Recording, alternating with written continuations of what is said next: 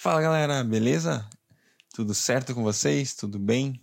Uau, hein? Bem-vindos ao nosso sétimo dia da terceira semana. É isso aí, hoje nós estamos concluindo a terceira semana da leitura bíblica. Muito bom, parabéns para você que está aqui com a gente ainda. Muito legal a gente continuar nesse objetivo, nesse alvo de ler a palavra de Deus durante um ano. Hoje a gente vai ler Gênesis 41, Gênesis 42 e também Mateus capítulo 21. Vamos fazer uma oração para a gente começar, Sá? Sim. Pai, eu quero te agradecer, Senhor, pela oportunidade, pelo privilégio, Senhor, de estarmos cada vez mais nos aproximando do seu coração, Deus. A tua palavra, Senhor, é tão rica, Pai. E revela, Pai, os teus pensamentos, Pai, as tuas intenções sobre nós, a coroa da tua criação, Senhor. Muito obrigada, Pai, porque o Senhor tem um desejo de se revelar a nós como um bom Pai, como o nosso líder, aquele que guia e conduz as nossas vidas para o cumprimento da Sua vontade, Deus. Eu te agradeço, Senhor, pela salvação e pelo relacionamento que o Senhor deseja nos dar, Senhor, todos os dias das nossas vidas. Nos acompanhe nessa leitura, Pai. Revela-nos aquilo que está no teu coração para nós nesse dia, nesta hora, em nome de Jesus. Amém. Amém. Glória a Deus. Vamos lá, Gênesis capítulo 41. Ao final de dois anos, o Faraó teve um sonho. Ele estava em pé junto ao rio Nilo. Quando saíram do rio sete vacas belas e gordas que começaram a pastar entre os juncos. Depois saíram do rio sete vacas, feias e magras, que foram para junto das outras à beira do rio Nilo. Então as vacas feias e magras comeram as sete vacas belas e gordas. Nisso, o Faraó acordou. Tornou a adormecer e teve outro sonho Sete espigas de trigo, graúdas e boas, cresciam no mesmo pé. Depois brotaram outras sete espigas, mirradas e ressequidas pelo vento leste. As espigas mirradas engoliram as sete espigas graúdas e cheias. Então o faraó acordou. Era um sonho. Pela manhã, perturbado, mandou chamar todos os magos e sábios do Egito e lhes contou os sonhos mas ninguém foi capaz de interpretá-los. Então o chefe dos copeiros disse ao Faraó: Hoje me lembro das minhas faltas. Certa vez o Faraó ficou irado com dois dos seus servos e mandou me prender junto com o chefe dos padeiros na casa do capitão da guarda. Certa noite, um de nós, cada um de nós teve um sonho, e cada sonho tinha uma interpretação. Pois bem, havia lá conosco um jovem hebreu, servo do capitão da guarda. Contamos a ele os nossos sonhos e ele nos interpretou, dando a cada um de nós a interpretação do seu próprio sonho. E tudo aconteceu conforme ele nos dissera. Eu fui restaurado à minha posição e o outro foi enforcado. O faraó mandou chamar José, que foi trazido depressa do calabouço.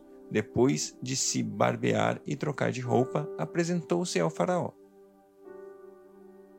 O faraó disse a José: Tive um sonho que ninguém consegue interpretar, mas ouvi falar que você, ao ouvir um sonho, é capaz de interpretá-lo. Respondeu-lhe José: Isso não depende de mim, mas Deus dará ao faraó uma resposta favorável. Então o faraó contou o sonho a José. Sonhei que estava em pé, à beira do Nilo, quando saíram do rio sete vacas, belas e gordas, que começaram a pastar entre os juncos. Depois saíram outras sete, raquíticas, muito magras e feias. Nunca vi vacas tão feias em toda a região do Egito. As vacas magras e feias comeram as sete vacas gordas que tinham aparecido primeiro. Mesmo depois de havê-las comido, não parecia que o tivessem feito, pois continuavam tão magras como antes. Então acordei. Depois tive outro sonho. Vi sete espigas de cereal, cheias e boas, que cresciam no mesmo pé. Depois delas brotaram outras sete, murchas e mirradas, ressequidas pelo vento leste. As espigas magras engoliram as sete espigas boas. Contei isso aos magos, mas ninguém foi capaz de explicá-lo. O Faraó teve um único sonho, disse-lhe José. Deus revelou ao Faraó o que está prestes a fazer. As sete vacas boas são sete anos, e as sete espigas boas também são sete anos. Trata-se de um único sonho. As sete vacas magras e feias surgiram depois das outras, e as sete espigas mirradas, queimadas pelo vento leste, são sete anos. Serão sete anos de fome. É exatamente como eu disse ao Faraó. Deus mostrou ao Faraó aquilo que ele vai fazer. Sete anos de muita fartura estão para vir sobre toda a terra do Egito, mas depois virão sete anos de fome. Então, todo o tempo de fartura será esquecido, pois a fome arruinará a terra. A fome que virá depois será tão rigorosa que o tempo da fartura não será mais lembrado na terra. O sonho veio ao Faraó duas vezes, porque a questão já foi decidida por Deus que se apressa em realizá-lo. Procure agora o Faraó, um homem criterioso e sábio, e ponha-o no comando da terra do Egito. O Faraó também deve estabelecer supervisores para recolher um quinto da colheita do Egito durante os sete anos de fartura. Eles deverão recolher o que puderem nos anos bons que virão e fazer estoques de trigo que, sob o comando de Faraó, serão armazenados nas cidades. Esse estoque servirá de reserva para os sete anos de fome que virão sobre o Egito, para que a terra não seja arrasada pela fome. O plano pareceu bom ao Faraó e a todos os seus conselheiros. Por isso o Faraó lhe respondeu: Será que vamos achar alguém como esse homem, em quem está o Espírito Divino? Disse, pois, o Faraó a José: Uma vez que Deus lhe revelou todas essas coisas, não há ninguém tão criterioso e sábio como você. Você terá o comando do meu palácio e todo o meu povo se sujeitará às suas ordens. Somente em relação ao trono serei maior que você. E o faraó prosseguiu: Entrego a você agora o comando de toda a terra do Egito. Em seguida, o faraó tirou do dedo o seu anel, o seu anel selo e o colocou no dedo de José. Mandou-o vestir de linho fino e colocou uma corrente de ouro em seu pescoço. Também o fez subir em sua segunda carruagem real. À frente, dos, à frente os arautos iam gritando: Abram caminho! Assim José foi posto no comando de toda a terra do Egito. Disse ainda o Faraó a José: Eu sou o Faraó, mas sem a sua palavra ninguém poderá levantar a mão nem o pé em todo o Egito. O Faraó deu a José o nome de Zefanate Peneia e lhe deu por mulher Azenate, filha de Potífera, sacerdote de On. Depois José foi inspecionar toda a terra do Egito. José tinha 30 anos de idade quando começou a servir ao faraó, rei do Egito. Ele se ausentou da presença de faraó e foi percorrer todo o Egito. Durante os sete anos de fartura, a terra teve grande produção. José recolheu todo o excedente dos, dos, sete anos de fartura no Egito e o armazenou nas cidades. Em cada cidade ele armazenava o trigo colhido nas lavouras nas redondezas. Assim José estocou muito trigo, como a areia do mar. Era tal era a quantidade que ele parou de anotar, porque ia além de toda a medida. Antes dos anos de fome, Azenate, filha de Potífera, sacerdote de On, deu, a luz a José, deu a José dois filhos. Ao primeiro, José deu o nome de Manassés, dizendo: Deus me fez esquecer todo o meu sofrimento e toda a casa do meu pai.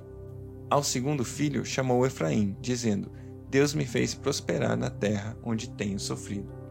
Assim chegaram ao fim os sete anos de fartura no Egito, e começaram os sete anos de fome, como José tinha predito. Houve fome em todas as terras, mas em todo o Egito havia alimento. Quando todo o Egito começou a sofrer com fome, o povo clamou ao faraó por comida, e esse respondeu a todos os egípcios: Dirijam-se a, a José e façam o que ele disser. Quando a fome já havia se espalhado por toda a terra, José mandou abrir os locais de armazenamento e começou a vender trigo aos egípcios, pois a fome se agravava em todo o Egito. E de toda a terra vinha gente ao Egito para comprar trigo de José, porquanto a fome se agravava em toda a parte. Gênesis 42 Quando Jacó soube que no Egito havia trigo, disse a seus filhos: Por que estão aí olhando uns para os outros? Disse ainda: Ouvi dizer que há trigo no Egito. Desçam até lá e comprem trigo para nós, para que possamos continuar vivos e não morramos de fome. Assim, dez dos irmãos de José desceram ao Egito para comprar trigo. Jacó não deixou que Benjamim, irmão de José, fosse com eles, temendo que algum mal lhe acontecesse. Os filhos de Israel estavam entre outros que também foram comprar trigo, por causa da fome na terra de Canaã. José era o governador do Egito, e era ele que vendia trigo a todo o povo da terra. Por isso, quando os irmãos de José chegaram, curvaram-se diante dele com o rosto em terra. José reconheceu os seus irmãos logo que os viu, mas agiu como se não os conhecesse e lhes falou asperamente: De onde vocês vêm? Responderam eles: Da terra de Canaã para comprar comida. José reconheceu seus irmãos, mas eles não o reconheceram. Lembrou-se então dos sonhos que tivera a respeito deles e lhe disse: Vocês são espiões. Vieram para ver onde a nossa terra está desprotegida. E eles responderam: Não, meu senhor. Teus servos vieram comprar comida. Todos nós somos filhos do mesmo pai. Teus servos são homens honestos e não espiões. Mas José insistiu: Não. Vocês vieram ver onde a nossa terra está desprotegida. E eles disseram: Teus servos eram doze irmãos, todos filhos do mesmo pai na terra de Canaã. O caçula está agora em casa com o pai e o outro já morreu. E José tornou a afirmar: É como lhes falei, vocês são espiões. Vocês serão postos à prova. Juro pela vida do Faraó que vocês não sairão daqui enquanto seu irmão caçula não vier para cá. Mandem algum de vocês buscar o seu irmão, enquanto os demais aguardam presos. Assim, ficará provado se as suas palavras são verdadeiras ou não. Se não forem, juro pela vida do Faraó que ficará confirmado que vocês são espiões. E os deixou presos três dias. No terceiro dia, José lhes disse: Eu tenho temor de Deus. Se querem salvar sua vida, façam o seguinte: se vocês são homens honestos, deixem um dos seus irmãos aqui na prisão, enquanto os demais voltam, levando trigo para matar a fome das suas famílias. Tragam-me, porém, o seu irmão caçula para que se comprove as suas palavras e vocês não tenham que morrer. Eles se prontificaram a fazer isso e disseram uns aos outros: Certamente estamos sendo punidos pelo que fizemos a nosso irmão. Vimos como ele estava angustiado quando nos implorava por sua vida, mas não lhe demos ouvidos e por isso nos sobreveio esta angústia. Rubem respondeu: Eu não lhes disse que não maltratasse o menino, mas vocês não quiseram me ouvir. Agora teremos que prestar conta do seu sangue. Eles, porém, não sabiam que José podia compreendê-los, pois ele lhes falava por meio de um intérprete. Nisso José retirou-se e começou a chorar. Mas logo depois voltou e conversou de novo com eles. Então escolheu Simeão e mandou acorrentá-lo diante deles. Em seguida, José deu ordem para que enchessem de trigo suas bagagens e devolvessem a prata de cada um deles, colocando-as nas bagagens e lhes dessem mantimentos para a viagem. E assim foi feito. Eles puseram a carga de trigo sobre os seus jumentos e partiram. No lugar onde parara, pararam para pernoitar, um deles abriu a bagagem para pegar forragem para o seu jumento e viu a prata na boca da bagagem e disse a seus irmãos: Devolveram a minha prata, está aqui em minha bagagem. Tomados de pavor em seu coração e tremendo, disseram uns aos outros: O que é isso que Deus fez conosco? E ao chegarem à casa do seu pai Jacó, na terra de Canaã, relataram-lhe tudo o que lhes acontecera, dizendo: O homem que governa aquele país falou asperamente conosco e nos tratou como espiões. Mas nós lhe asseguramos que somos homens honestos e não espiões. Dissemos também que éramos doze irmãos, filhos do mesmo pai, e que um já havia morrido, e que o caçula estava com o nosso pai em Canaã. Então o homem que governa aquele país nos disse: Vejamos se vocês são honestos. Um dos seus irmãos ficará aqui comigo, e os outros poderão voltar e levar mantimentos para matar a fome de suas famílias. Tragam-me, porém, o seu irmão caçula, para que eu comprove que vocês não são espiões, mas sim homens honestos. Então lhes devolverei o irmão e os autorizarei a fazer negócios nessa terra. Ao esvaziarem as bagagens, dentro da bagagem de cada um estava sua bolsa cheia de prata. Quando eles e seu pai viram as bolsas cheias de pratas, ficaram com medo. E disse-lhe seu pai Jacó: Vocês estão tirando os meus filhos de mim? Já fiquei sem José, agora sem Simeão e ainda querem levar Benjamim? Tudo está contra mim. Então Rubem disse ao pai: Podes matar meus dois filhos se eu não trouxer ele de volta. Deixe-o aos meus cuidados e eu o trarei. Versículo 38. Mas o pai respondeu: Meu filho não descerá com vocês. Seu irmão está morto e ele é o único que me resta. Se qualquer mal lhe acontecer na viagem que estão por fazer, vocês farão estes meus cabelos brancos descer à sepultura, com tristeza. Mateus 21 Quando se aproximaram de Jerusalém e chegaram a Betfagé, ao Monte das Oliveiras, Jesus enviou dois discípulos, dizendo-lhes: Vão ao povoado que está diante de vocês. Logo encontrarão uma jumenta amarrada, com o jumentinho ao lado desamarrem-no e traga-nos para mim. Se alguém perguntar algo, diga-lhe que o Senhor precisa deles e logo os enviará de volta. Isso aconteceu para que se cumprisse o que fora dito pelo profeta.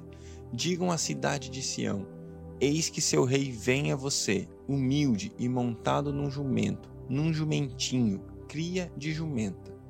Os discípulos foram e fizeram o que Jesus tinha ordenado. Trouxeram a jumenta e o jumentinho Colocaram sobre eles os seus mantos e sobre estes Jesus montou. Uma grande multidão estendeu seus mantos pelo caminho. Outros cortavam ramos de árvores e os espalhavam pelo caminho. A multidão que ia diante dele e os que o seguiam gritavam: Hosana ao filho de Davi, bendito é o que vem em nome do Senhor. Hosana nas alturas. Quando Jesus entrou em Jerusalém, toda a cidade ficou agitada e perguntava: quem é esse? E a multidão respondia: Este é Jesus, o profeta de Nazaré, da Galiléia. Jesus entrou no templo e expulsou todos os que ali estavam comprando e vendendo. Derrubou as mesas dos cambistas e as cadeiras dos que, dos que vendiam pombas e lhes disse: Está escrito: A minha casa será chamada casa de oração, mas vocês estão fazendo dela um covil de ladrões.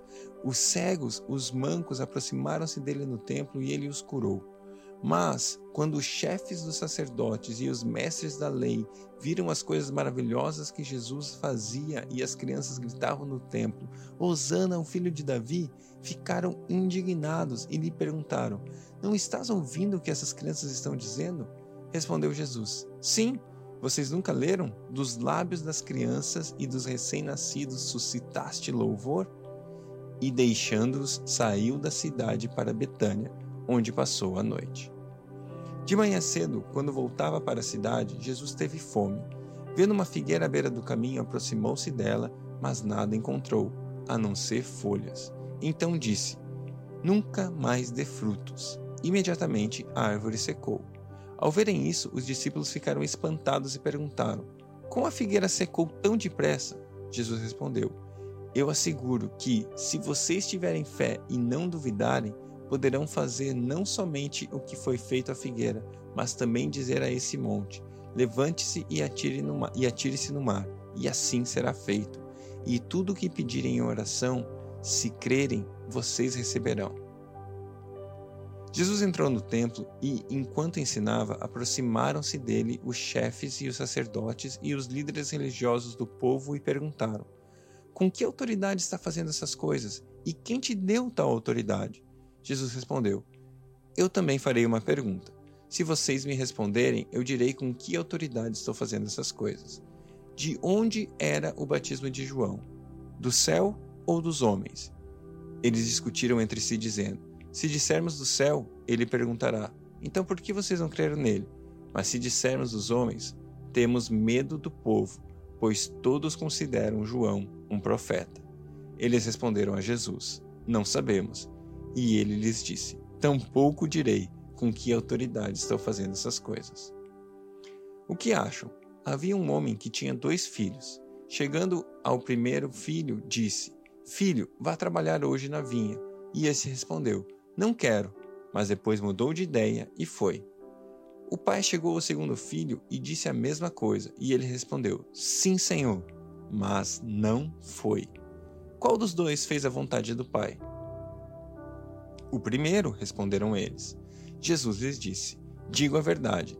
Os publicanos e as prostitutas estão entrando antes de vocês no reino de Deus. Porque João veio para mostrar o caminho da justiça e vocês não creram nele, mas os publicanos e as prostitutas creram. E, mesmo depois de verem isso, vocês não se arrependeram e nem creram nele. Ouçam outra parábola. Havia um proprietário de terras que plantou uma vinha. Colocou uma cerca ao redor dela, cavou um tanque para prensar as uvas e construiu uma torre. Depois arrendou a vinha a alguns lavradores e foi fazer uma viagem. Aproximando-se a época da colheita, enviou seus servos aos lavradores para receber os frutos que lhe pertenciam. Os lavradores agarraram seus servos e a um espancaram, a outro mataram e apedrejaram o terceiro. Então enviou-lhes outros servos em maior número, e os lavradores os trataram da mesma forma. Por último, enviou-lhe seu filho, dizendo: Ao meu filho respeitarão. Mas quando os lavradores viram o filho, disseram uns aos outros: Este é o herdeiro. Venham, vamos matá-lo e tomar sua herança. Assim eles o agarraram, lançaram-no para fora da vinha e o mataram. Portanto, quando vier o dono da vinha, o que fará aqueles lavradores? Responderam eles: Matará de modo horrível esses perversos e arrendará a vinha a outros, a outros lavradores, que lhe deem a sua parte no tempo da colheita. Jesus lhes disse: Vocês nunca leram isso nas Escrituras? A pedra que os construtores rejeitaram tornou-se a pedra angular. Isso vem do Senhor e é algo maravilhoso para nós. Portanto, eu digo que o reino de Deus será tirado de vocês e será dado a um povo que dê os frutos do reino. Aquele que cair sobre esta pedra será despedaçado, e aquele sobre quem ela cair será reduzido ao pó. Quando os chefes dos sacerdotes e os fariseus ouviram as parábolas de Jesus, compreenderam que ele falava a respeito deles e procuraram um meio de prendê-lo, mas tinham medo das multidões, pois elas o consideravam profeta.